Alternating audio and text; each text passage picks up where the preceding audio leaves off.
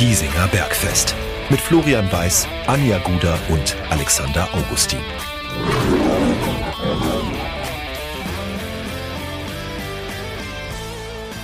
Servus und herzlich willkommen. Giesinger Bergfest, der Löwenstammtisch lädt zur Episode Nummer 102.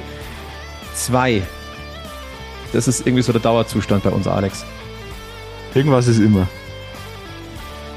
Ich weiß es nicht. Also irgendwo stottert bei uns der Motor und irgendwie, irgendwas möchte nicht, dass wir hier im Trio antreten. Weil, es muss man jetzt mal ganz zur Transparenz halber, ihr wisst das, äh, wir müssen immer gucken, Anja, Alex, ich, wie wir uns zusammen connecten mit unseren Jobs und, und Terminen. Jetzt ist es Montag, 22.05.21.20 Uhr. Und wir konnten alle. Also, wir haben uns schon wieder auf das, die endlich erfolgte Reunion gefreut. Und dann wird die Anja krank und kann nicht mehr reden. Ja, es ist. Was für ein äh, Podcast jetzt nicht so optimal ist. Äh, ja, das ist schwierig. Aber irgendwas liegt da in der Luft anscheinend. Aber es ist, ich glaube, es ist Zeit jetzt dann fürs Saisonende und für eine Sommerpause. Vielleicht will uns das das Schicksal auch sagen. Äh, und dann starten wir einfach in der neuen Saison wieder durch. Vielleicht muss es so sein. Vielleicht braucht die, der gesamte Löwenkosmos einen Restart. Eine Vielleicht, Pause, ja, um wieder vielleicht. Anlauf zu nehmen, für was auch immer. Aber äh, wie, wie heißt das schön, kämpfen wie die Löwen. Also wir lassen uns hier nicht unterkriegen. Wir sind wieder da und wir hoffen auch, dass unsere eine ausgefallene Folge von vor zwei Wochen, dass das wirklich, wenn wir, wenn wir die Quote halten, alle 100 Folgen einmal. Dann können wir uns auf die Schulter klopfen, ja. Das würde ich auch viel, sagen. Viel gewonnen. Aber das Gute ist, ihr wisst es, äh, Stammtisch geht auch zu zweit und wir sind ja nicht alleine. Ihr seid da draußen ja auch dabei. Also egal, wann ihr, wann ihr jetzt hört, in der Früh, mittags, abends, äh, ja, komm, ein, ein, ein kleines Auf die Löwen geht schon, oder? Ich habe nicht mal was zu trinken dabei, sehe ich gerade in meinem Podcast-Kämmerchen. Sowas. Es ist, äh, soweit ist es schon gekommen. Wir verlernen noch alles. Ja, es ist, wir verlernen wir, alles. Wir sind jetzt sommerpausenreif. Ich glaube, da ja. spreche ich auch für dich, Flo. Es ist, es Definitiv. darf jetzt dann mal ein zwar, paar Wochen Pause sein. Ja, ich habe zwar ja ähm, am Gardasee so ein bisschen ähm, Erholung mehr holen können. Stimmt, du hattest war, ja schon Urlaub, ja. War auch schön. 60 lässt einen selbst ja da nicht in Ruhe und ich rede jetzt nicht von Push-Mitteilungen, von Interviews ähm, mit, mit Hauptgesellschaftern und äh, Verabschiedungen und äh, äh Spekulationen, sondern ich rede auch davon, dass du mitten in Garda plötzlich einen 1860-Schriftzug irgendwie siehst, der nichts mit 60 zu tun hat, sondern einfach nur künstlerisch da in den Straßen hängt. Ich weiß bis jetzt noch nicht, was das damit zu tun hat. Ich habe ehrlich gesagt auch nicht recherchiert, aber es war wie so ein Wink des Schicksals. Ähm, und trotzdem Freitag nach Hause gekommen, Abend natürlich dann doch, doch ein bisschen ins Löwenspiel gegen Mannheim reingeguckt. Es geht ja nicht ohne. Geht ja nicht. Es lässt sich nicht vermeiden, ja. Nein, und ähm, erstmal schön versöhnlich 3 zu 1 gewonnen. Ähm, das letzte Heimspiel äh, für sich entschieden, also auch so ein bisschen ein versöhnlicher Heimabschluss zumindest. Ähm, wir wollen jetzt gar nicht großartig über das Spiel reden, weil es ging um nichts mehr. Das einzig Tröstliche ist, ähm, Mannheim hat diese Saison genauso verkackt wie 60 München. Da waren die Ansprüche und äh, Anforderungen auch andere. Wir erinnern uns an den, den Jahresauftakt. Das war ja ein, auch ein 1 zu 3 in Mannheim. Und äh, da, ja, stimmt, stimmt. Und da wollte, war ja Mannheim auf dem aufsteigenden Ast. Ja. Tja, und so hat man ja. sich jetzt in Tristesse am Saisonende wieder getroffen. Ja. Weil bei, bei Mannheim liegt es ja vor allem an der Auswärtsschwäche. Die waren ja, ja unter aller Kanone auswärts. Ich glaube 17. in der Auswärtstabelle und da kannst du natürlich dann um den Aufstieg kein Wort mitreden. Da kannst du zu Hause noch so gut sein, wenn du halt auswärts keinen Blumentopf gewinnst, dann wird es schwierig. Bei 60 war es, naja, auch eher die Auswärtsschwäche. Also 60 war zu Hause jetzt auch nicht, nicht äh, wirklich schlecht. Ich glaube sogar, ähm, der Datenlöwe hat es getwittert, äh, die beste äh, Punktzahl zu Hause seit, mhm. seit äh, der Drittliga-Zugehörigkeit. Also daran hat es auch nicht gelegen, aber offenbar Heimscheißer beide Mannschaften. Ja, quasi. Ich habe jetzt mal ganz kurz, spontan wie wir sind, mal kurz auf die Auswärtstabelle der dritten Liga geguckt. Äh, Mannheim tatsächlich auf Platz 17, aus mhm. 19 Spielen 14 Punkte geholt. 13 oh. Niederlagen. Vier Siege, zwei Unentschieden, 13 Niederlagen. 60 München dazu im Vergleich, Platz 10 tatsächlich. Mhm. 18 Spiele, 5 Siege, 6 Unentschieden, 7 Niederlagen, 21 Punkte. Ja, das aber auch. Noch, also für einen Aufstieg natürlich Quatsch, aber auch drei, ist, mindestens drei noch, Niederlagen zu viel. Ja, ja, also für höhere Ziele definitiv. Ähm, und wenn wir jetzt mal auf die Heimtabelle gucken, Äh, 60 München Vorbehalte des letzten Spieltages, wo ja der ein oder andere Verein noch sein Heimspiel nach, äh, hat. Äh, 19 Spiele, 11 Siege, 2 Unentschieden, 6 Niederlagen, 35 Punkte. Mhm. Aber auch das, da würde ich auch sagen, zwei Niederla Niederlagen zu viel für, Ja. für zu Hause. Also ja, es, äh, die Summe der einzelnen Teile ergibt dieses Saisonende oder dieses Saisonfazit und es ist nicht gut. Genau, und ein Punkt noch zu Waldhof Mannheim. Erster in der Heimtabelle. 18 Heimspiele bisher, da kommt noch eins dazu. Ähm, Aber wie kann 43 das, wie Punkte. kann sowas sein? Ich verstehe, also das ist, das ist mir unerklärlich. Weil du, seltsam. bloß weil du auswärts spielst, bist du ja, verlernst du ja nicht das Fußballspielen. Natürlich gibt's, es gibt den Heimvorteil in gewisser Weise, aber das ist ja schon frappierend. Das ist total verrückt. Es ist wirklich total verrückt. Ja. Lass uns mal kurz darauf gucken, ähm, was auf Giesingshöhen am Freitag los war. Und das Ding stand natürlich im Zeichen der Verabschiedungen ähm, zahlreicher Löwenspieler. Es waren sieben an der Zahl, die fix offiziell verabschiedet wurden. Nochmal zum Protokoll. Ähm, Stefan Lex, Marius Wilsch, Marcel Beer, Quirin Moll, Daniel Wein, Semi, Selmi, äh, Semi Belkahir und äh, Joe Boyamba. Lex Sieben Wilsch auf und einer Beer- Streichliste. quasi. äh, Lex Wild Speer waren klar. Moll haben wir erwartet. Wein haben wir erwartet. Äh, Moll in Anführungszeichen, bitte nicht falsch verstehen, positiv erwartet, weil das war erwartbar. Daniel Wein ist ein leider erwartet gewesen. Hm.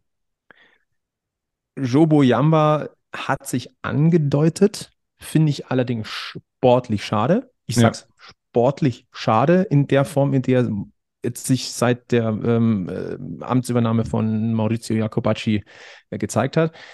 Und Sammy, Sammy Belker hier, wir haben es, glaube ich, vor zwei, drei Wochen mal so ein bisschen durchklingen lassen, dass wir vermuten, dass es sein könnte, dass Ja. Vielleicht nicht weitergeht. Jetzt ist es offiziell und ich war dann doch mehr überrascht, als ich eigentlich gedacht hätte. Hatte ich gar nicht am Schirm, ehrlich gesagt, dass der gehen könnte, aber bin gespannt, was er vorhat. Ich, ich traue ihm zu, dass er in der zweiten Liga vielleicht aufschlägt. Bei welchem Verein dann auch immer, bestimmt bei keinem Top-Club, aber der kann, was gibt's denn da so für Vereine? So, so Hansa Rostock, diese, diese Kragenweite. Ich glaube, dass er da, da eine gute Rolle spielen kann. Und äh, das sei ihm auch vergönnt. Er hat eine brutale Entwicklung genommen bei 60. Auch nach einer schweren Verletzung, muss man sagen, wieder zurückgekämpft. Und das ja, kann man ihm sicherlich nicht übel nehmen, dass er in seinen jungen Jahren, die er ja immer noch hat, ich meine, er ist doch jetzt schon ein paar Jahre dabei gefühlt, aber er ist immer noch, ich weiß nicht, wie alt ist er denn, Semi Becker hier? 23 oder so? Flo, du schaust Du mal sollst mich auf solche. Fragen nicht vor, äh, vorbereiten, aber äh, Dr. Google hilft ja. Ähm, oder es gibt noch andere, andere Suchmaschinen. Ähm, äh, Bing. Yahoo, Bing. Äh, ne? Äh, 24 ist er mittlerweile. 24, ja, aber trotzdem. Also, ich meine, das ist, ist ein Alter, wo du einfach überlegen musst, wo, wo will ich denn hingehen? Und das, also, wo, wo, wo soll meine Karriere hingehen? In welche, äh, in welche Stufe? Und da muss er den berühmten nächsten Schritt vielleicht jetzt gehen oder versuchen, ihn zu gehen. Deswegen. Maurizio Jacobacci hat am ähm, ähm, Mikrofon von Magenta Sport am Freitag ja die Erklärung mitgeliefert und ich, die hilft, finde ich, auch den Gesamtkontext zu verstehen. Ähm, mir hat zum Beispiel tatsächlich geholfen. Ähm, er hat gemeint, ähm, dass die Verabschiedung von Sa- Sammy, Sammy Baker hier deswegen ist nicht, weil er die Leistung nicht gebracht hätte, sondern weil bei ihm der Vertrag ausläuft Mhm. und weil man auf der Innenverteidigerposition eigentlich insgesamt solide aufgestellt ist und es bei anderen Positionen definitiv mehr Notwendigkeit gibt, etwas zu tun, etwas nachzubessern. Und da ist es das Einfachste, einen auslaufenden Vertrag Mhm. nicht zu verlängern. Das ist also eine harte Entscheidung in, auf der persönlichen Ebene, in der strategischen ist sie aber tatsächlich nachvollziehbar. Und da gehe ich mit äh, Maurizio Jacobacci und auch der Geschäftsführung tatsächlich mit. Es leuchtet ein, ja, vor allem, wenn du davon ausgehst, dass Leo Magalla bleibt ähm, und du Verlat und Niki Lang auch noch hast, dann ist das ein, ein Innenverteidiger-Trio, das du, mit dem du auf jeden Fall guten Gewissens in die Saison gehen kannst. Und vor dem Hintergrund, dass du halt den Etat reduzieren musst um fast zwei Millionen Euro, musst du natürlich schauen, wo, wo kann ich irgendwie Kapazitäten schaffen, finanzieller Art. Dann ist es, also leuchtet auf jeden Fall ein. Die Frage ist natürlich, wie viel Gehalt äh, wird denn frei durch Sammy Becker? Ich glaube jetzt nicht, dass der ein Großverdiener ist bei 60 oder war. Deswegen, aber natürlich, es macht auf einer anderen Position zumindest einen, einen Platz frei, der Da kannst du keinen Topspieler holen dafür, ja. aber einen, den du entwickeln kannst wieder. Und das wird wahrscheinlich auch der Anspruch sein in den nächsten ein, zwei Jahren, ähm, sich Spieler zu holen, die Entwicklungspotenzial haben. Ähm, und keine ja. in dieser Kragenweite Martin Kobilanski und so weiter, wie wir es in der, in der letzten Sommerpause hatten. Kommen wir tatsächlich auch noch gleich dazu. Ähm, Maurizio Jacobacci wurde auch gefragt, äh, was denn die Gründe bei Joe Boyamba sind. Auch dort geht es in die ähnliche Richtung. Also es ist nicht wegen der Leistung, ähm, sondern weil man ein anderes Profil auf dieser Position setzen möchte. Er hat dann nochmal gesagt, es, es geht hier nicht in seinen Augen nicht um Charakter. Ich kann aber nicht von der Hand weisen, dass so das unterschwellig mitgeht. Wenn ich sage, ein mhm. anderes Profil, wenn aber die Leistung mhm. stimmt, dann muss es ja irgendwo gehapert haben. Und dieses gesamte Interview äh, mit Maurizio Jacobacci, und das ist keine Kritik am Trainer, ganz wichtig, ähm, das war schwer zu führen, weil er natürlich genau geguckt hat, wie er es formuliert, damit dann nicht zu viel Interpretationsspielraum rausgeht. Ich finde, das hat er noch wirklich solide hinbekommen. Ganz ohne Interpretationsspielraum kann es aber halt nun mal nicht bleiben. Und es steht mhm. halt dieses Thema im Raum, wenn es die Leistung nicht war und es der Charakter nicht ist, sondern es ist nur das Profil ist. Was gehört denn alles zu einem Profil? Das ist auch ein Verhalten abseits des Platzes. Ja.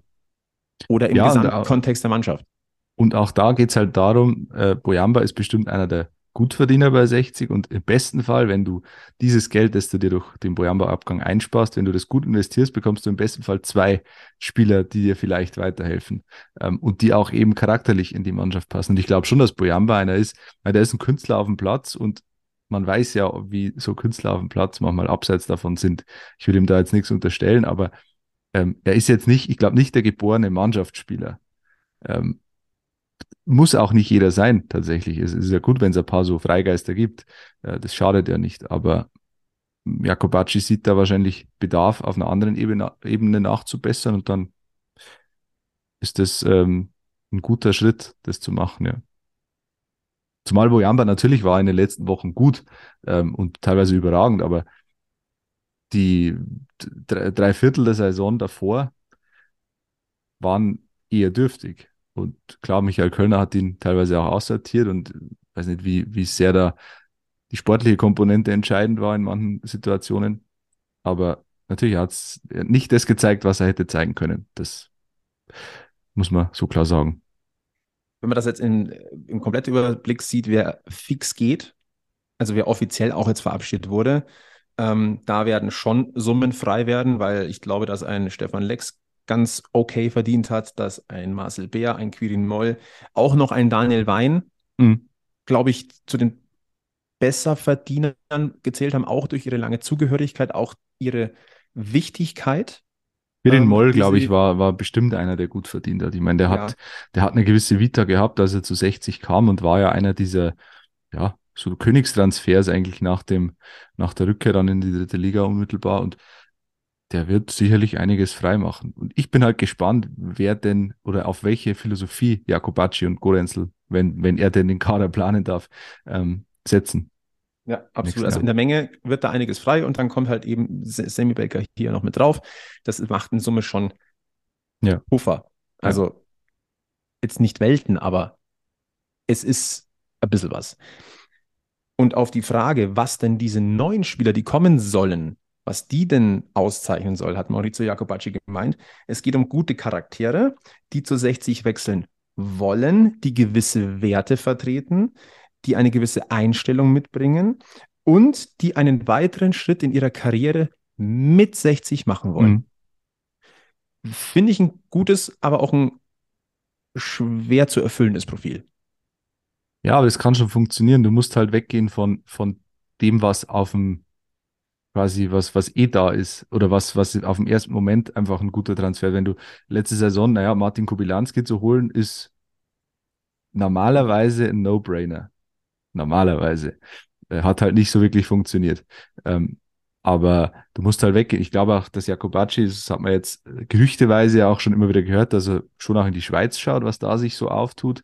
Ähm, ich glaube, da kannst du schon ein paar so, so Glücksgriffe landen. Dann Wahrscheinlich wirst du auch in die Regionalliga schauen müssen. Wer ist denn da so, wer sticht denn da so raus? Auch in der Regionalliga Bayern, vielleicht ein Stürmer, der, der einfach äh, gut geknipst hat in den letzten ein, zwei Jahren.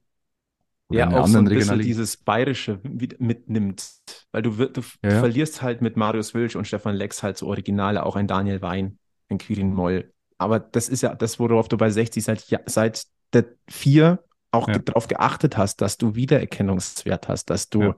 Nahbarkeit hast, dass du bayerisches Couleur hast. Deswegen würde das absolut Sinn ergeben. Und Marius Wilsch kam ja damals auch aus der Regionalliga. Ja. Darf man es nicht vergessen. Und man kann jetzt spekulieren, also da gibt es jetzt viele, viele ähm, mögliche Neuzugänge aus der Regionalliga, aber wenn du, wenn Haching, sollte Haching nicht aufsteigen, da gibt es bestimmt den einen oder anderen, der sagt, ähm, naja, äh, liegt nahe, jetzt da zu 60 zu wechseln, wenn denn ein Angebot kommt. Und da gibt es ein paar, die Löwenbezug haben. Ähm, wieso damit nicht? Also es wäre jetzt der, der nächste Weg wieder. Aber es gibt auch in der Regionalliga andere Topspieler, vielleicht unterm Radar. Und da musst du vielleicht wagen, ähm, den Kader dann erstmal damit aufzufüllen mit solchen Spielern, aber die können sich natürlich entwickeln, wenn du ähm, ein Gerüst hast, das funktioniert. Und das Gerüst ist ja nach wie vor da, Gott sei Dank. Auch wenn es ein Riesenumbruch wird. Aber es gibt ja zumindest ein paar Spieler, ein paar oder eine Achse, die andere Spieler führen und vielleicht besser machen kann. Ja. Es wird auf jeden Fall in der Hinsicht interessant bleiben. Ähm, du hast auch immer noch die eigene Talentschmiede. Also es tun sich dadurch zwangsweise jetzt auch Türen auf, dass sich Leute wieder beweisen können. Also ein Milos Zocic zum Beispiel, ja. das könnte jetzt seine Chance sein. Ist jetzt nur ein Beispiel. Ja. Ähm, ja, das hat ja auch. Kann, da kann die ähm, Tür aufgehen, weil durchgehen müssen sie selber. Natürlich. Aber also, es hat also ja zu Zweitliga-Zeiten auch immer ziemlich gut funktioniert, dass du einfach in Zeiten finanzieller Engpässe Spieler hochgezogen hast, die ins kalte Wasser geworfen hast und die dann tatsächlich funktioniert haben. Da gibt's ja, ähm, ja fast schon zig Beispiele bei 60. Und ja. diesen Weg wirst du ein bisschen gehen müssen. Das ist natürlich ein Spiel mit dem Feuer, weil wenn das in die Hose geht oder wenn da keiner einschlägt, dann wird's, glaube ich, eine ungemütliche Saison aber du musst zwangsläufig diesen Weg gehen, diesen Morgalla-Weg oder ähm, Marius Wörl-Weg, einfach die irgendwann mal reinzuwerfen und das kann funktionieren oder nicht, aber du musst es versuchen. Marius Wörl ist ein sehr gut, gutes Stichwort, denn zwei, die noch gehen können, Schrägstrich werden, ähm, sind Marius Wörl und Yannick Deichmann. Hm. Fangen wir mal kurz mit Marius Wörl an. Ähm, der Vertrag läuft aus. Es gibt Gerüchte um Kräuter Fürth und FC Augsburg und FC Ingolstadt. Da ist noch ziemlich viel in der Schwebe. Zumindest Stand heute, Montagabend. Ja. Ähm, ich glaube auch, dass da noch die Chancen vergleichsweise gut stehen. Weil ich glaube, dass du diesem Marius Wörl in dieser Form, die er jetzt in der Rückrunde gezeigt hat, seitens Maurizio Jacobacci sagen kannst, auf dich baue ich. Mhm. Auch als ein Fixpunkt. Ja. Glaube ich glaube ich. Und das kann mehr wert sein. Ähm, lieber Beispiel wäre jetzt zwei bis drei Jahresvertrag mit Klausel. Ja. Ne, um quasi ihm die Möglichkeiten aufzuzeigen. Weil ich sag mal, ich sage jetzt mal irgendwas. Ausstiegsklausel 800.000 Euro. Schmeiße ich jetzt einfach mal so in den Raum. Wenn der eine Bombensaison spielt, entweder steigt mit 60 auf ja. oder aber ein höherklassiger Verein zahlt genau die Summe und dann steigt er auf. Ja. Wenn 60 aufsteigt, braucht er nicht wechseln. Ja. So absolut. Ist das. Ja. Also deswegen. Ich, ich, glaube, das dass das, ich glaube auch, dass das auf das hinauslaufen wird. Wobei bei Janik Deichmann, da ist die Hoffnung deutlich geringer. Äh, was heißt geringer? Du kannst die Hoffnung eigentlich ad acta legen. Also ja. Montagabend ist noch nichts offiziell. Wichtig, wenn ihr das jetzt hört am Mittwoch. Wir gehen fest davon aus, dass das Thema durch ist. Es gibt genügend Medienberichte jetzt. Alles deutet darauf hin, dass er 60 verlässt. Alles deutet darauf hin, dass sein nächstes Ziel der FC Ingolstadt ist. Und ich glaube, da müssen wir jetzt kurz drüber reden. Ähm, weil man da wieder unterscheiden muss zwischen Arbeitnehmer und emotionaler Fansicht. Fangen wir mal mit der Fansicht an. Natürlich hat das jetzt einen ganz bitteren Beigeschmack, dass auch der Cheftrainer des FC Ingolstadt ein Michael Kölner ist das kann, wenn man das nur aus der weiß-blauen Löwenbrille betrachtet, dann ist das, das ist kein bitterer Beigeschmack, sondern das ist, ja. Es tut weh. Ja. Ja. So. Ähm, es ist der FC Ingolstadt, den man all, durch seine Geschichte, durch sein Auftreten, durch Erfahrungen jetzt aus Münchner oder aus Löwensicht nicht so sympathisch findet. Nee. Und du hast natürlich das mit dem Ex-Trainer holt dir deinen Spieler weg. So, das nur Scheuklappen 60 Kosmos. Wenn wir das Ganze den Blick weiten und jetzt Yannick Deichmann dazu holen. Arbeitnehmersicht. Sein Vertrag endet. Er ist ein Spieler, der gezeigt hat, was er kann, der über Emotionalität kommt, der nach höherem strebt und dem ich auch, bei dem ich auch glaube, dass er gewisse Sicherheiten braucht. Mhm. Die Sicherheit kann 60 momentan noch nicht geben. Er muss aber seine Zukunft planen. Ja. Vertrag endet, also geht es darum, sich zu safen. Ingolstadt ist ambitioniert. Die werden Anlauf nehmen für nächstes Jahr. Ähm, Audi wird da durchaus auch den ein oder anderen Euro wahrscheinlich noch ein bisschen locker machen, um da ein, ein Fundament hinzulegen. Also die werden ein lukratives Angebot vorgelegt haben, mit dem 60 Stand heute, mit den Rahmenbedingungen, die bekannt sind, nicht mitgehen kann. Er weiß, ich kenne den Trainer dort, unter dem habe ich auch schon so sehr gute Leistungen gebracht. Unter dem war ich gesetzt. Die Wahrscheinlichkeit, dass das wieder so passiert, ist dort gegeben. Und wenn ich jetzt rein die Perspektive von Janik Deichmann einnehme, der von der Emotionalität zwar kommt, ja. aber nur Grünwalder Stadion, Löwenfans, ähm, Emotionalität, Pushen, wiegt, ohne jetzt die Zahlen zu wissen, ein deutlich erhöhtes Gehalt, vielleicht doppelt so hoch wie das von, äh, von 60 gebotene. Ich weiß es nicht. Ich, ich glaube ähm, gar nicht, dass das Gehalt so viel. Ich glaube gar nicht, dass das Gehalt so viel höher ist. Wiegt das nicht mehr auf? Ja. Ich glaube, dass das Gehalt gar nicht so viel höher ist beim FC Ingolstadt. Es geht vor allem darum, dass du, wie du sagst, äh, der Vertrag läuft aus ähm, und dann kannst du dir es in gewisser Weise fast nicht leisten, ein, ein Angebot abzulehnen, weil bei 60 weiß keiner, was passiert. Es kann äh, sein, dass Mitte Juni jemand sagt, äh, Janik, äh, war schön mit dir, aber tut uns leid, gibt keinen neuen Vertrag. Dann bist du äh, am 1. Juli vertragslos in, im schlechtesten Fall. Also du musst einfach dich selbst im Auge haben als Fußballer und als Arbeitnehmer sowieso. Also das ist, ähm, menschlich ist sowas absolut nachvollziehbar. Das ist natürlich der FC Ingolstadt, das hat ein Geschmäckle, das muss man sagen. Und wenn Janik Deichmann tatsächlich nur wegen Michael Kölner hinwechselt, dann ist es auch ein bisschen naiv, weil äh, Michael Kölner natürlich auch keine, keine Jobgarantie hat beim FC Ingolstadt. Der, wenn den, den, den Saisonauftakt ver, vergeigt, dann ähm, ist er vielleicht schneller Geschichte, als er selbst glaubt. Und dann stehst halt als Janik Deichmann da und hast einen neuen Trainer, der möglicherweise sagt, er setzt nicht auf diesen Spielertyp Janik Deichmann, sondern auf andere. Und dann sitzt du halt eine Saison lang auf der Bank. Ist jetzt ein Worst-Case-Szenario, aber kann natürlich eintreten.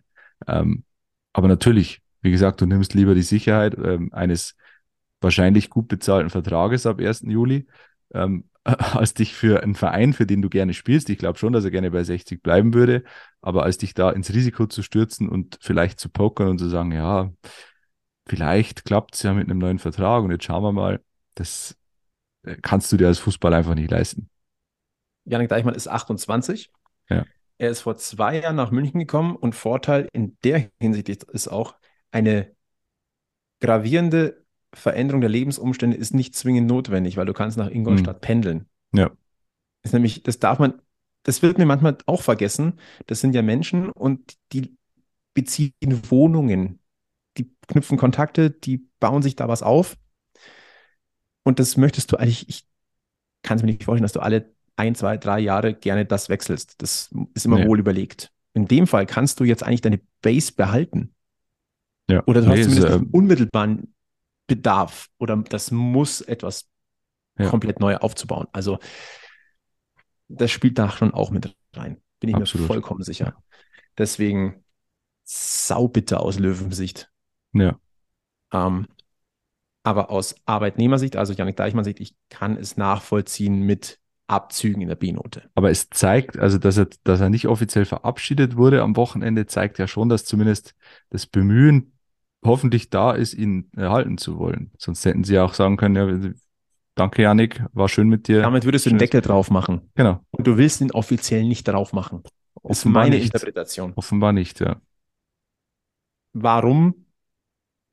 Ja, weil, weil man sich noch was erhofft, aber da musst du halt mhm. wirklich Nägel mit Köpfen machen. Also entweder willst du den Spieler oder du willst ihn nicht.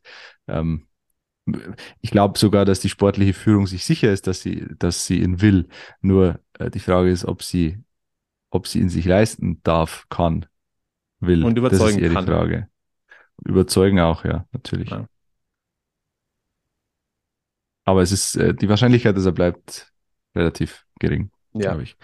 Emotionales Thema. Stichwort emotional, Marius Wilsch. Ähm, da muss ich jetzt, da muss ich jetzt mal auch bei mir so ein bisschen das Herz öffnen wir haben Marius Wilsch, obwohl er kaum noch zum Zuge gekommen ist, aus bekannten gesundheitlichen Gründen. Haben wir oft über die Saison thematisiert und wie bitter es alles ist. Ja. Mhm. Er wird seine Karriere beenden. Er durfte nochmal fünf Minuten ran in der Schlussphase. Und das Wie, da ziehe ich, wer die Idee hatte, ziehe ich den Hut davor, dass seine Frau und seine Tochter ins, in den Innenraum durften ihnen wurde das Trikot von Marius in die Hand gedrückt. Und dann halten Mutter und Tochter das Trikot hoch, so quasi als Zeichen, du wirst jetzt eingewechselt. Das, vielleicht übertreibe ich jetzt und vielleicht lacht mich da draußen der ein oder andere aus oder sagt, jetzt, jetzt spinnt er total der Weiß. Ich bin ja auch seit einem Jahr Vater. Ich behaupte, dass ich vor eineinhalb Jahren hätte ich gesagt, oh, rührende Szene, Punkt. Ja. Ich hatte vom Fernseher Tränen in den Augen. Ich bin da ganz offen und ehrlich und das sage ich nicht nur so, das war so. Ja. Das hat mich auf einer ganz anderen Ebene berührt. Ähm, vielleicht ging es dem einen oder anderen da draußen genauso, liebe Stammtischgemeinde. Wenn ihr, wenn ihr Bock habt, gebt, gebt gerne Feedback über unsere Kanäle. Würde mich tatsächlich interessieren, ob ich nur der emotionale Dödel bin. Hm. Ähm, aber das hat mich, das hat mich tief bewegt. Und ja die Geste fand ich grandios. Grandios. Ja, einfach, einfach sehr schön und wirklich ein würdiger Abschied für einen Spieler, der sich einfach für 60 aufgeopfert hat. Wir haben es in den letzten Wochen immer wieder gesagt. Äh, Marius Wilsch hat sich aufkackst, auf gut bayerisch gesagt, ähm, für diesen Verein. Und das ist, ja, kann man ihm nicht hoch genug anrechnen. Und da ist so ein Abschied natürlich wirklich schön. Und ich verstehe, also ich, ich kann es jetzt persönlich nicht nachvollziehen, weil ich kein Vater bin. Ähm, äh, noch in Klammern, also äh, ist nichts, es gibt, gibt nichts zu verkünden, aber natürlich will man das vielleicht irgendwann mal. Ähm, aber ich glaube schon, dass das, wenn du, also das, es, es gibt wahrscheinlich keinen schöneren Moment als so einen, wenn du deine Karriere beendest. Das könnte nicht, es könnte nicht besser sein, als dass dir dein Kind äh, das Trikot überreicht, ähm, die, die Frau daneben steht und weint und äh, es, ja, einfach, ja, schön, schöner Moment, ja. Allein, dass die Kleine das Trikot anhat von Marius, wo hinten ja. statt auf die Nummer 25 drauf und statt Wilsch steht Papa drauf. Ja. Also, ja, war schön, ja. Nee, es ist, äh, ja. Und auch an dieser Stelle sage ich von ganzem Herzen, Marius Wilsch nur das Beste. Ja. Wahnsinn. Der hat jetzt andere Projekte vor sich. Baut ein Haus, äh, geht nach Fenningbach zurück. Fenningbach, bei es ist, was ist das? Äh, Gemeinde Neu, Neukirchen am Inn? Nee, irgendwas am Inn. Also auf jeden Fall bei Passau und ähm, Wichtig ist, dass Pfenning gut wird für ihn. Pfenning gut wird es auf jeden Fall, ja. Und äh, er wird, er wird auch im niederbayerischen Amateurfußball seinen Weg machen, glaube ich. Da werden wir ihn bald wieder sehen. Vielleicht nicht gleich in der neuen Saison, aber er wird zurückkommen und er wird Ob's auf körperlich halt noch ausreicht. Ne? Das, das, ob er, ich weiß gar nicht, ob er, ob er noch also spielen, glaube ich, will, kann ich mir nicht vorstellen, ähm, aber dass er den, den Fußball komplett in den Rücken kehrt. Hm. Äh, tut er nicht. Bin ich mir, also würde ich jetzt sogar unterschreiben dafür, dass äh, da wird er, da wird er irgendwo aufschlagen, sagen wir mal, ähm, Landesliga abwärts. Remind my words. Irgendwann wird's, wird die Meldung kommen. Bei Heimatsport.de. Werbung Ende. Eine Sache würde ich ganz gerne noch an, ansprechen, bevor wir das Thema noch, oder dann haben wir noch ein, zwei andere Themen, über die wir definitiv nochmal kurz reden müssen. Eines würde ich gerne ähm, aufklären, weil das ja auch medial diskutiert wird und tatsächlich bei uns in der WhatsApp-Gruppe auch Timing des Abschieds. Die offizielle Verabschiedung durch Günter Gorenzel fand zu einem Zeitpunkt statt, wo das Grünwalder Stadion, nennen wir es mal, leer war, mhm. weil weit vom Anpfiff. Ich bin dabei, Zeitpunkt nicht gut. dass es nach dem Spiel des Grünwalder Stadions noch dreiviertel voll war, als die Spieler vor die, äh, sich wirklich persönlich verabschiedet haben. Grandios. Das war wieder wie gemalt. Zu dem ersten Thema des schlechten Timings zu Beginn möchte ich einen Aspekt zum Nachdenken reinbringen. Fünf der sieben verabschiedeten Spieler standen in der Startformation. Es ist ja oft so, dass wenn Spieler verabschiedet werden, dass das dann, wenn die Mannschaften einlaufen, dann laufen die halt drei Minuten früher ein. Ja. Und der Gast steht, in, naja, nicht, nicht Spalier, aber er weiß die Ehre und steht auch schon auf dem Platz, während dann zwei, drei Spieler verabschiedet werden. In dem Fall waren es sieben hm. von denen fünf in der Startelf stehen. Das heißt, das hätte sich ganz schön gezogen. Wir reden hier auch vom Aufwärmen, ne? dass die Muskulatur noch warm ist, wenn das Spiel beginnt. Ich könnte mir, ohne es jetzt zu wissen, sehr gut vorstellen, dass man in Absprache mit Waldorf Mannheim gesagt hat, wir ziehen das lieber vor, weil vielleicht auch Man Waldorf Mannheim nicht das grüne Licht gegeben hat, eben mit dem Wissen, dass es länger dauern würde oder dass auch der DFB vielleicht gesagt hat, das ist zu weit gefasst. Ähm, deswegen das bitte nicht direkt vor Anpfiff machen. Ähm, nur so als Gedankengang in der Gesamtkonstellation. Ich glaube, das muss, sollte man nochmal, man ist schnell dabei zu sagen, oh, das ist scheiß Timing, oh, was machen die schon wieder? Es hängt meistens mehr dran. Ähm, wie gesagt, dass ich weiß es jetzt nicht, kann mir das aber sehr gut vorstellen. Grundsätzlich war es natürlich nicht schön, dieser offizielle Part. Ich würde ich es schon als scheiß Timing bezeichnen. Ähm, die, die Hintergründe, über die kann man natürlich sprechen, aber insgesamt war es einfach nicht, also unter aller Sau, würde ich fast sagen, sowas zu machen. Natürlich, äh, ob man das freiwillig gemacht hat oder nicht, ist, äh, steht auf einem anderen Papier, aber ich, man kann es ja auch nach dem Spiel machen. Also dann, dann macht man es halt fünf Minuten nach Abpfiff. Sind auch die meisten noch da. Oder man kündigt es an und sagt, hey, äh, bleibt doch noch ein paar Minuten, liebe Fans. Äh, wir wollen gleich noch ein paar Spieler verabschieden. Klar ist natürlich die, die äh, Gefahr, dass während dem Spiel sich einer verletzt oder so und dann kann der nicht dabei sein. Auch das natürlich, aber es, es hätte deut, deutlich andere Mittel und Wege gegeben, um den Spielern eine bessere und würdigere Plattform zu bieten. Und ich verstehe da auch den Ärger. Ich meine, wenn du da die Tribünen angeschaut hast, da waren ja keine, keine tausend Fans da zu dem Zeitpunkt. Und, Wie gesagt, äh, bin ich bei dir und ich finde es auch, auch nicht gut. Ich möchte es auch nicht in irgendeiner Form jetzt äh, umdrehen und sagen, war doch gut so. Nee, war es nicht. Hm.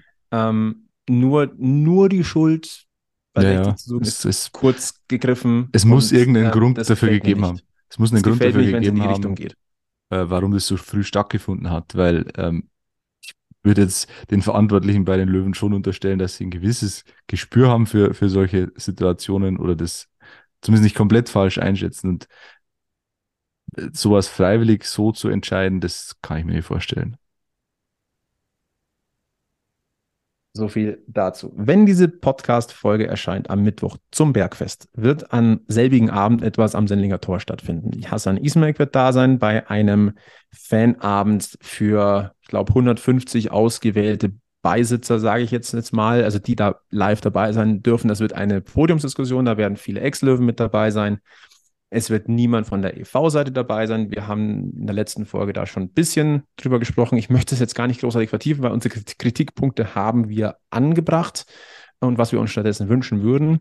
Jetzt ist es so, ähm, es wird, nennen wir es mal, eine, ein Willkommenskomitee geben, würde ich jetzt fast sagen. Ähm, die Fanszene hat aufgerufen, Hassan kommt, wir auch.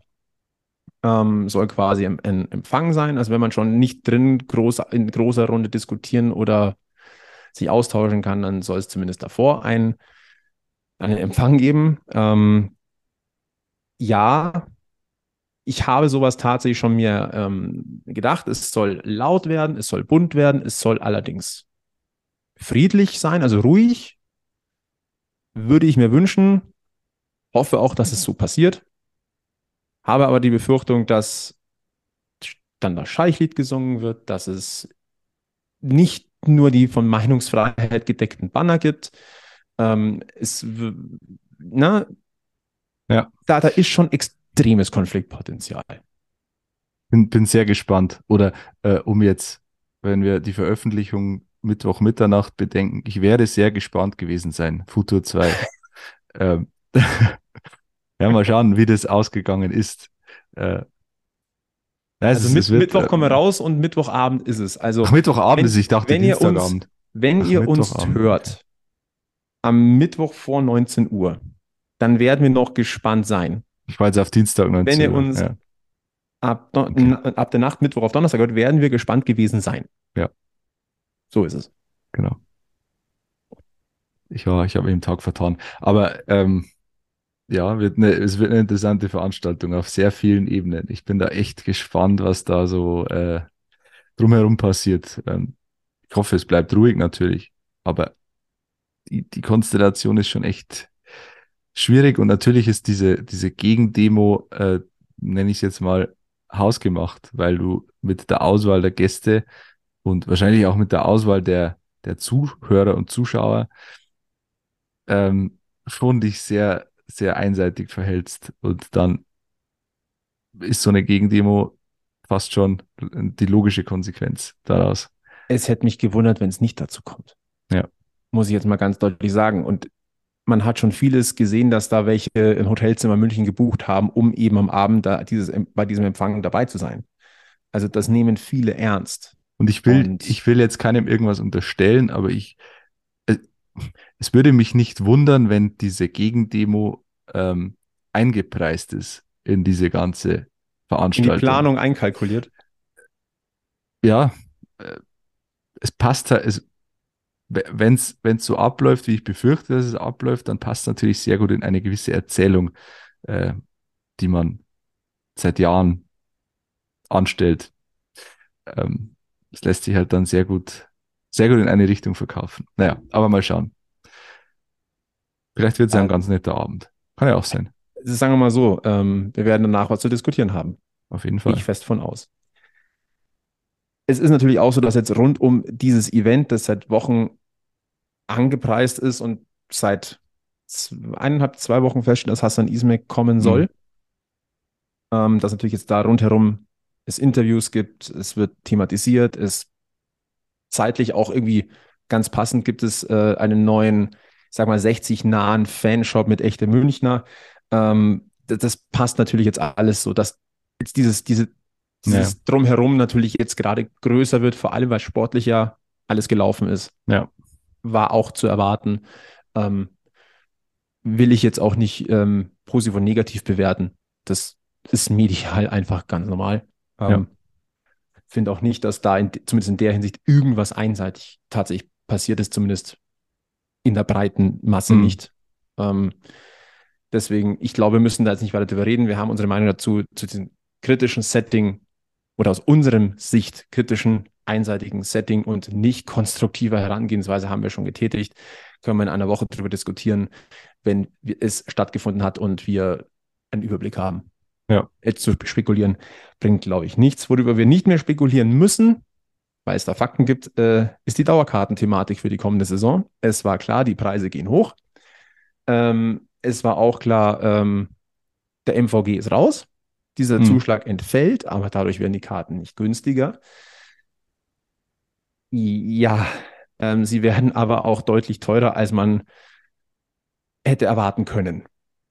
Und ähm, ja, da gibt es Unmut. Es gibt Unmut, weil ähm, es durchaus auch auffällig gewesen ist, dass es geheißen hat, ja, es seit Ewigkeiten müssen wir halt die Dauerkartenpreise mal erhöhen. Nein, die wurden in den letzten Jahren durchaus äh, regelmäßiger angehoben. Ähm, ja. das, ähm, um hier auch sauber zu bleiben, äh, 60er.de hat mal die Preisentwicklung mhm. aufgelistet. Und da ist klar ersichtlich, dass das eben nicht stimmt. Mhm. Es wurde auch gesagt, dass ähm, äh, innerhalb des Inflationsgeschehens des damaligen sich das bewegen wird. Tut es ehrlicherweise auch nicht. Okay. Ähm, das wo ist auch. Wo bewegen wir uns da jetzt momentan? Äh, lass, es, lass es mich raussuchen, dass ich dir jetzt äh, da keinen Schmarrn erzähle. Also ähm, Preiserhöhungen sollten laut Marc Nikolai Pfeiffer bei 6 bis 7 Prozent, also inflationsmäßig liegen. Ja. Ähm, in der Stehhalle sind es jedoch insgesamt 15 Prozent. Wow. Gut, er wird wahrscheinlich sagen, im Mittel sind es die 7%. Aber das interessiert natürlich den, den Stehhallen der Dauerkarteninhaber einen Scheiß. Ähm, ja, also wir reden jetzt davon, äh, Stehhalle kostet ähm, künftig 575 Euro. Ja, und das ist halt schon heftig. Also das, äh, da musst du wirklich aufpassen. Es ist, ich, ich verstehe, auch da muss man wieder äh, sich in beide Seiten hineindenken. Richtig. Der Verein muss das knaller kalkulieren, der wird diese Preise nicht aus Jux und Tollerei ähm, so aufrufen in dieser Höhe, aber der Fan an sich sagt natürlich oder schaut auf sich selber und auf den eigenen Geldbeutel und ist im Zweifel vielleicht nicht in der Lage, einfach mal 550 Euro auszugeben. Da ist es klar, dass, dass, dass das Ärger gibt. Ähm, der wird sich legen, bin ich mir relativ sicher. Es, wird, es werden wieder genug Dauerkarten abgesetzt werden. Aber du, du musst als Verein halt schon schauen, dass du das Rad nicht überdrehst. Du musst es halt so weit drehen, dass du selber noch damit fahren kannst mit diesem Rad, aber du darfst es halt auch nicht überdrehen, weil dann sind die, die dich am Leben erhalten, zumindest in gewissen Teilen irgendwann weg. Und das, ich möchte nicht in der Haut von Marc Nikolai Pfeiffer stecken in dieser Sache weil das halt, du, du kannst es eigentlich nicht richtig machen. Nein, kannst auch nicht. Ähm, Fakt ist, es war klar, dass eine Erhöhung kommen wird. Alleine wegen der grundsätzlichen Mietthematik im Grünwalder ja. Stadion. Ähm, jetzt fällt die, die Inkludierung des MVV-Tickets, also des, der Anreise des, mit dem öffentlichen Nahverkehr, fällt weg. Wir haben da mal, glaube ich, oberflächlich drüber gesprochen gehabt, wie viele nutzen den nutzen das MVV-Ticket, das in der, in, in, in der Eintrittskarte inkludiert ist und hat aber parallel eigentlich ein eigenes MVV-Abo schon. Mhm. Ähm, kann man jetzt schwer nachprüfen. Das, ich würde jetzt mal sagen, das ist wahrscheinlich 50-50, weil ich sage mal, der Teil, der aus München kommt, hat zumeist in irgendeiner Form eine MVV-Karte, entweder eine Wochenkarte, Monatskarte, Abo. Ja. Also ich rede jetzt mal von mir. Ich habe ein Jahresabo und ich habe jetzt auch das 49-Euro-Ticket. So. Ja, und äh, wer, wer äh, mit dem Zug kommt, hat das Bayern-Ticket und kann ja genauso in München rumfahren damit. So, ähm, also, also das spreche ich jetzt für mich. Also es, genau. ich glaube, dass also, da schon viele, viele einfach doppelt gezahlt haben. Also nicht doppelt gezahlt, aber eine doppelte Fahrkarte hatten sozusagen. Ähm, deswegen, klar, es werden ein paar auf der Strecke bleiben, im, im wahrsten Sinne des Wortes, aber äh, im Großen und Ganzen ist es schon vertretbar, das so zu machen. Ja. Und jetzt kommen wir natürlich zu einem Punkt, den, den man, glaube ich, in der Gesamtsituation nicht vergessen darf. Rein jetzt vom Wirtschaft, wir reden jetzt auch wirklich mal aus, aus wirtschaftlicher Sicht. Man, ich, ich, ich versuche es, es ist wirklich schwer zu formulieren. Hm. Man leistet sich den Luxus, im altehrwürdigen Grünwalder Stadion zu spielen. Luxus meine ich jetzt von Atmosphäre, Heimatgefühl ähm, und sind wir uns auch ehrlich, mangels Alternativen. Also ja. möglicher Alternativen. Das heißt, das Löwenticket ist ein knappes Gut, das wir mhm. viele haben wollen. Mhm. Dann sind wir beim Thema Nachfrage und Angebot. Ja. Also musst du quasi den Schwachpunkt der geringen Zahl an verfügbaren Plätzen umheben auf höhere Preise, damit du einigermaßen solide arbeitest. Ja. Solange die Nachfrage bedient wird oder die Nachfrage noch da ist, wirst du die Preise erhöhen können, Schrägstrich müssen, um deinen Betrieb zu sichern. Das ist für den Konsumenten, vielleicht auch für den von der Mittelschicht abwärts, kann das wehtun. Es kann vielleicht auch der Stimmung einen Abbruch tun, wenn sich der ein oder andere den Stehplatz nicht mehr leisten kann. Aber durch, alleine durch Stimmung wird oder Atmosphäre wird ein Betrieb nicht aufrechterhalten. Und das ist die, Aber die Atmosphäre, Wahrheit. die Atmosphäre gehört halt zum Produkt 60. Richtig. Äh, darüber verkaufen sich wiederum die Karten. Ähm, ist jetzt, äh, das ist jetzt BWL Grundkurs 1 irgendwie gerade, aber ähm, so ist es halt, ja. Also aber das schmaler gesagt, Grad. Äh, man muss immer aufpassen. Das eine ist das Emotionale, das andere ist das Buchhalterische. Ja. Und, und, und da, äh, ja, Geschäftsgebaren. Ähm, ja. Ja, es wird sich zeigen. Ich bin, ich bin gespannt. Ich, ich glaube weiterhin, dass wahrscheinlich mehr als 10.000 Dauerkarten verkauft werden. Ähm, Das denke ich auch. Es waren ja Und- 11.860. Ja. Ähm, ich denke auch, die 10 wird geknackt. Ich kann mir schon vorstellen, dass es vielleicht ein kleines Minus geben wird. Das kann ich mir vorstellen, hm. ähm, weil vielleicht der eine oder andere wirklich sagt, ey, ich kann das nicht. Ja. Aber ganz ehrlich, welchen anderen Schritt hätte Marc Nikolai Pfeiffer oder die 60 München GmbH und Co. KG machen sollen? Ähm, diese Miete kostet Geld. Ja, so. Über die Zusammensetzung der Miete müssen wir jetzt kein Fass aufmachen. Das geht auch in dieser kurzen Form nee, nicht. da müssen wir, da müssen wir eine extra Folge machen, ja. Fakt ist, du musst damit klarkommen, was die Rahmenbedingungen sind. Und du musst deinen Betrieb sichern. Ja. Und das ist halt die Option, die du hast. Schauen wir mal. Hilft nichts. Schauen wir mal. Ja, Ähm, Shortcut hinten raus. Naja, so, so short ist er gar nicht. Lass uns zuerst auf die dritte Liga gucken. Es sind ja Entscheidungen gefallen. Wir gratulieren erstmal ganz, ganz höflich und ehrlich der SV Elversberg zum Aufstieg. Nicht zur Meisterschaft, die wackelt noch. Aber es ist bemerkenswert. Klar steckt hinter der SV Elversberg auch ein Geldgeber. Aber deren Etat wird jetzt nicht der höchste der Liga gewesen sein. nee. Und man hat einfach, äh, auch wenn hinten raus wirklich die Körner, also hinten raus ist es ja eng, so eng geworden, wie keiner erwartet hätte. Aber der Aufstieg ist absolut verdient. Und es ist bemerkenswert, den Durchmarsch von Liga 4 in Liga 2.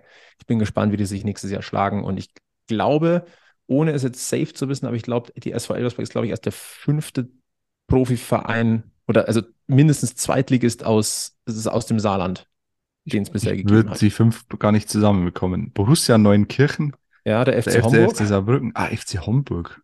Stimmt. Und Den dann war noch, ich glaube, noch, noch ein Team, dessen Namen ich vergessen habe, das auch, glaube ich, keiner irgendwie mehr kennt. Mhm. Aber deswegen ähm, Chapeau.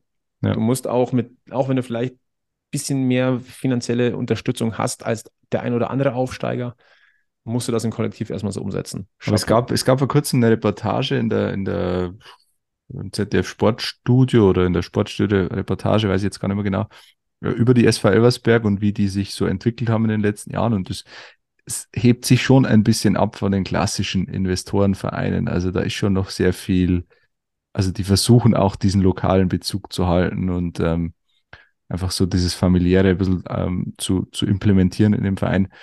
Deswegen, ja, machen gute Arbeit seit Jahren und das darf dann auch belohnt werden.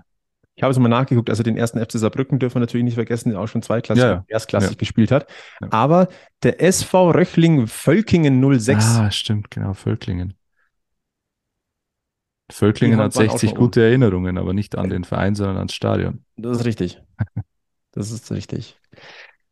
Also, Glückwunsch. Ansonsten, ich kann nur sagen, spinnst du, ich freue mich auf die Konferenz am nächsten Samstag, ähm, denn die Aufstiegsfrage ist dermaßen offen. Wir reden, und jetzt ist es Gott sei Dank Montagabend und das Spiel Meppen gegen Dresden war schon.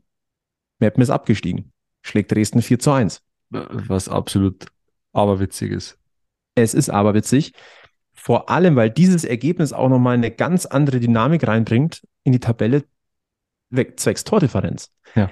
Ähm, auf, wir klammern jetzt den SC Freiburg 2 aus, für die geht es nur um die Meisterschaft, aufsteigen dürfen sie nicht, wisst ihr. Auf Platz 3, damit momentan direkter Aufsteiger, der VfL Osnabrück, 67 Punkte plus 20 Tordifferenz. Auf 5 Saarbrücken 66 Punkte plus 24 Tordifferenz. Platz 6. Äh, nee, äh, Entschuldigung, Wiesbaden haben wir vergessen. ich fange ich fang nochmal von vorne an. Osnabrück 67 plus Osnabrück 20. 67 plus 20. Wien Wiesbaden 67 plus 19. Ein Torunterschied. Platz 5 Saarbrücken 66 Punkte plus 24. Platz 6 Dynamo Dresden 66 Punkte plus 20. Wir reden also davon, dass diese vier Mannschaften innerhalb eines Punktes sind und in, innerhalb einer Tordifferenz von nur vier Toren. Das wird geil. Das Also- ist übel. Da bin ich fast wieder froh, dass wir da aus neutraler Sicht draufschauen können, weil wenn 60 da mittendrin wäre, ich würde jetzt schon, ähm, ich bräuchte jetzt schon ein Sauerstoffzelt, glaube ich. So, gucken wir mal ganz kurz drauf, gegen wen wer spielt. Die Das spielen alle ja zu Hause übrigens. Vorab. Ja, also Osnabrück trifft auf Dortmund 2. Wir wissen, zweite Mannschaften unangenehm. Ja. Dresden spielt gegen das abgestiegene Oldenburg. Saarbrücken spielt gegen Viktoria Köln, für die geht es mal maximal darum, vielleicht 60 noch zu überholen. Ja. Und Wiesbaden zu Hause gegen Halle. Die sind gerettet. Die feiern schon. Ja, es ist, äh, es ist eine sehr geile Konstellation. Es ist die übelste Konstellation, vor Wahnsinn. allem, weil unten alles, unten ist ja wirklich alles geklärt. Ja. Ähm, Elversberg Also es wird- äh, es wird ist ein- in Ingolstadt, da geht es um den Ja. Titel noch ganz kurz und Freiburg 2 zu Hause gegen Meppen. Ja. Aber wir haben ja gesehen, wie gefährlich Meppen sein kann. Absolut, ja. Ja, wenn Freiburg 2 Meister wird, das wäre auch ein Oh. Armutszeugnis für die Liga, weil, ähm, oder auch wieder ein Argument dafür, dass zweite Mannschaften nichts da verloren haben, weil wie lange ist es ja, dass Bayern zwei Meister war? Zwei oder drei Jahre. Ja. Ähm, und jetzt wieder eine zweite Mannschaft möglicherweise. Also ich finde das einfach, Nee, so soll es soll es bitte Elversberg machen. Die spielen in Ingolstadt. Ja. Also, aber das wird ähm, 13.30 Uhr bis 17.30 Uhr ähm, würde ich, würde ich mir wahrscheinlich, also werde ich mir am Samstag nichts vornehmen. nee. außer auf der Couch zu sitzen und erst Magenta Sport und dann Sky äh, und dann die volle Dröhnung Fußball. Und das gab es seit Jahren nicht mehr, dass ich so mich auf einen Spieltag freue. Äh, vor allem, also vor allem auf den Bundesligaspieltag gebe ich ganz ehrlich zu, da ist mir die dritte Liga in dem Fall fast schon egal, ist sie mir nicht, werde ich mir auch anschauen, aber äh, das wird endlich mal wieder eine geile Konferenz an dem 34. Spieltag, wo es eigentlich also mit Blick auf die Bundesliga in fast, eigentlich in jedem Spiel, oder ich glaube, ein Spiel ist da, wo es um nichts mehr geht, aber in jedem Spiel geht es um irgendwas. Und das wird halt, boah, richtig geil. Ich würde an dieser Stelle gerne reinschmeißen, wer ist auf die doofe Idee gekommen, den 33. Spieltag auch nicht mehr an zeitgleich auszutragen. Ja. Eh, sorry, also ich bin, ich und bin, und da bin ich vollkommen auf dieser Fan-Initiative, macht es rückgängig.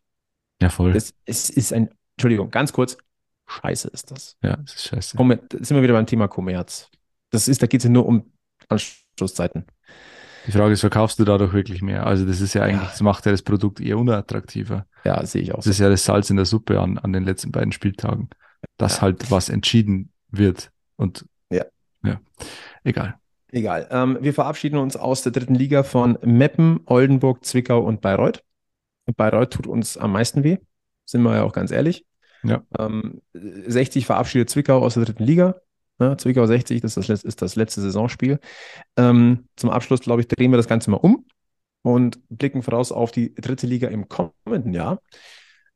Und es ist ja nicht ganz uninteressant tatsächlich, weil ähm, es ist ja jetzt schon klar, aus der Regionalliga kommen nur attraktive Namen Mhm. hoch. Und ich meine, das ist attraktiv von geschichtsträchtig, Fanpotenzial. Ähm, ich liebe Underdogs. Also ich fand auch Havelse tatsächlich irgendwie ganz cool. Ja. Dass die nicht daheim spielen durften, war scheiße. Aber grundsätzlich so als Farbklecks, auch in Victoria Berlin fand ich irgendwie als Farbklecks Mhm. ganz spannend. Aber jetzt kommt Lübeck safe. Es kommt Preußen Münster safe, die waren schon durch. Seit dem Wochenende steht fest, der SSV Ulm ist nach 22 Jahren zurück im Profifußball. Ähm, also Ulm darf sich auf eine Löweninvasion freuen. Also Invasion ist in diesen Zeiten ein blödes Wort, aber da werden tausende Löwenfans sich in den Zug setzen und nach Ulm, nach Ulm absolut. fahren. Ähm, Das ist, äh, Ulm ist so, so ein, da, die haben in der Bundesliga gespielt, als ich angefangen habe, mich für Fußball zu interessieren. Das war irgendwie schon so, auch so ein Exotenclub irgendwie in der Bundesliga. Und die haben ja auch wirklich aberwitzige Spieler gehabt im Kader. Ich bekomme sie nicht Trikulja. zusammen. Zum Beispiel, oh ja, der war aber gut. Ähm, Sascha Rösler war doch auch bei Ulm, oder? In der Bundesliga-Zeit. ich glaube, ja. Ähm, es war, war schon irgendwie eine, war cool. Und da kommen schon Erinnerungen hoch, ja. Und wenn man das kombiniert mit dem Relegationsspiel, das zwischen Energie Mhm. Cottbus, das am Wochenende die Nordostregionalliga gewonnen hat, höchstwahrscheinlich gegen die Spielvereinigung Unterhaching, die ja Regionalligameister Bayern sind, haben wir diese finanziellen Fragezeichen. Gehen wir mal Ja. davon aus, dass die ausgeräumt werden können und dass sich Haching Ich, ich die gehe stark davon aus. Die Drittliga die Lizenz leisten kann. Ja. Dann haben wir das, dann haben wir dermaßen Bundesliga 2000 Vibes vom anderen Stern. Da Also habe ich, da hab ich Pipi in den Augen, im wahrsten Oh ja. Des Wortes. Vor Augen, Pipi vor Augen. oder und Pipizza in den Augen. Das, deswegen. Ich habe Pipi vor den Augen und Pipi in den Augen. Ähm, auf alle Fälle, also e- egal, also ich glaube, wir wünschen uns, dass Haching hochgeht, weil ähm, natürlich Haching Ja. 60, Entschuldigung, Äh, su- brauchen wir nicht super. drüber reden. Ja. Ähm, wir können auf, also, und aus der zweiten Liga kommt runter der SV Sandhausen sicher, auch rechnerisch. Hm. Rechnerisch noch nicht, aber praktisch der, der Jan aus Regensburg. Und wenn man jetzt nur aus Löwenfans sich guckt, wird die Liga alleine dadurch attraktiver, dass du mit Ulm und Regensburg in Abstrichen mit Sandhausen ähm, drei neue Teams dazu bekommst, die einfach Mindestens dankbar, drei. dankbar in der Anreise sind. Mindestens drei. Also gehe davon aus, dass Haching noch aufsteigt und Ja. dass möglicherweise der Club noch in die Relegation rutscht. Ich würde es dem Club nicht wünschen, aber aus Löwensicht wäre es natürlich eine geile Liga. Dann hast du noch Ingolstadt dabei, kurze Auswärtsfahrt. Ähm, hätte was, hätte auf jeden Fall was. Und wenn man jetzt mal ganz nüchtern die Namen gegenüberstellt, egal wer da jetzt noch aufsteigt, von der dritten die zweite.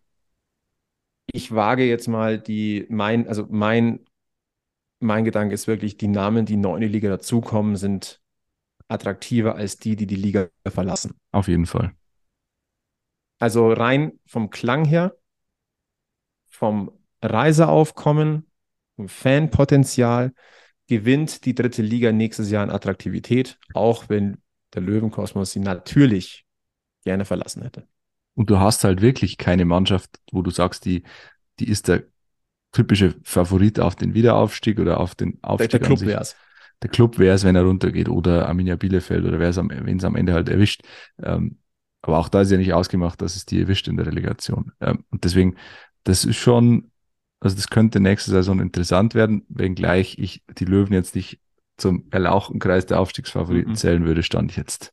Stand heute nicht. Was uns übrigens noch zum Abschluss, äh, wir haben ja eine Frage der Woche gestellt ähm, und wir haben sogar noch einen Punkt, den wir einspielen. Löwen. Ja, so ist es. Ähm, gehen wir zuerst die Frage der Woche durch. Ähm, Yes. Wir haben es äh, jetzt ein paar Wochen nicht mehr gehabt, aber jetzt äh, ist der Anlass da. Frage der Woche war Resign Resignation oder Zuversicht. Wie blickt ihr in die Löwenzukunft? Weil ähm, ich habe, also auch mir geht's so, ich bin eher auf der resignierten Seite, muss ich ganz ehrlich sagen. Es kann sich aber auch schnell ändern. Lass mal ein bisschen die Sommerpause ins Land ziehen und dann Löwe. wieder, genau, dann wieder anders aus. Aber ähm, ja, es gab viele Antworten und es gab, also es sind tatsächlich entgegengesetzte Antworten. Also äh, X-Snake zum Beispiel schreibt, nächste Saison geht es nur um den Klassenerhalt. Ähm, würde ich, also finde ich jetzt ein bisschen zu pessimistisch, aber ähm, würde ich nicht ausschließen. Ähm, solange das Konstrukt so ist, wie es ist, wird es mittelfristig keinen Erfolg geben, schreibt DMH 18. Ähm, like a Ninja wiederum schreibt immer wieder unverbesserlich zuversichtlich. Ja, ich hätte diesen, das hätte ich auch gern. Ähm, dann, ja, Steven Blitz ist, ist ratlos. Julian ist zuversichtlich. Also es ist, es äh, geht sehr stark auseinander. Ähm, viele schreiben halt von dieser aktuellen Konstellation oder die Konstellation, die seit einigen Jahren besteht, die im Hintergrund ist, die einfach keinen Erfolg möglich machen wird. Äh, da sehen viele schwarz.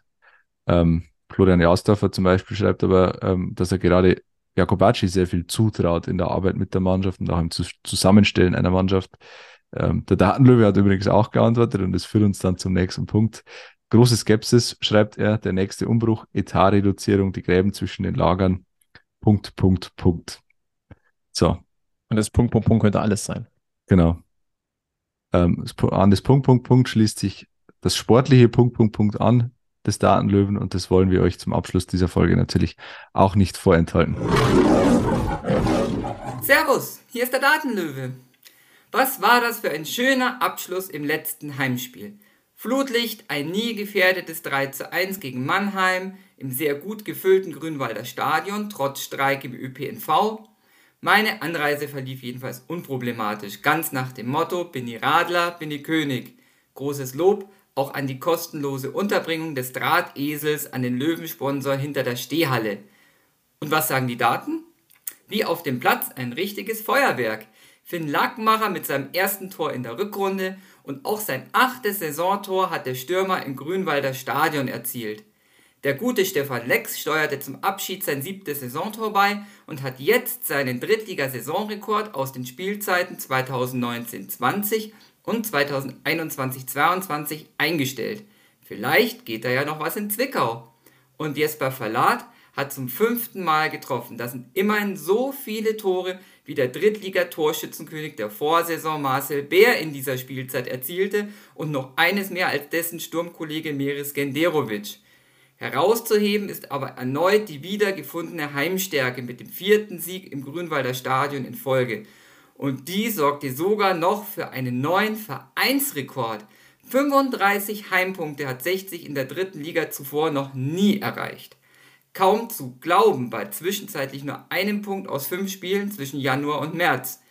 Elf Heimsiege sind übrigens genauso viele, wie ein anderer Club aus der Umgebung in dieser Saison in Fröttmanning eingefahren hat. Zur Kehrseite der Medaille gehören freilich die 21 Auswärtspunkte. Nur in der ersten Drittligasaison 2018-19 waren es mit 17 Zählen weniger. Aber vielleicht geht da ja auch noch was in Zwickau. Es ist eigentlich echt unglaublich mit diesem Saisonausgang, dass du eigentlich die beste Heimbilanz hattest. Tja. Hat sich nicht so angefühlt. Nee. Naja, schauen wir nach vorne. Nächste Woche haben wir es überstanden, diese Saison, und dann geht's, geht's wieder bei Null los. Mhm. Und äh, die Thematiken hier am Stammtisch werden uns nicht ausgehen. So ist es. Und das nächste Ziel ist, vielleicht kriegen wir dann nächste Woche hin, dass Anja wieder fit ist. Vielleicht sind wir dann endlich mal wieder zu dritt. Das, wäre jetzt mein persönliches Ziel. Der nächste Teilerfolg auf jeden Fall. Alex, äh, hast du noch einen Shortcut, den wir reinhauen können, wollen, müssen? Mein Zettel ist leer. Nö, ich mache jetzt den Shortcut ins Bett. Das ist eine Idee. Jo. Giesinger Bergfest Stammtisch Episode Nummer 102 war das. Ähm, wir verweisen immer auf Facebook, Twitter, Instagram. Folgt uns da, abonniert diesen Podcast. Ähm, äh, Sternebewertungen helfen uns. Je höher, desto besser. Ähm, ansonsten gute Besserung an Anja. Gute Besserung, ja. Wir hören uns kommende Woche. Und äh, bis dahin verbleiben wir mit den besten Grüßen vom Weißbraun Löwenstammtisch. Bleibt gesund, bleibt freundlich, bleibt mental positiv äh, und bleibt vor allem eins, lebenslang weiß-blau. Bis zum nächsten Mal beim Giesinger Bergfest. Servus.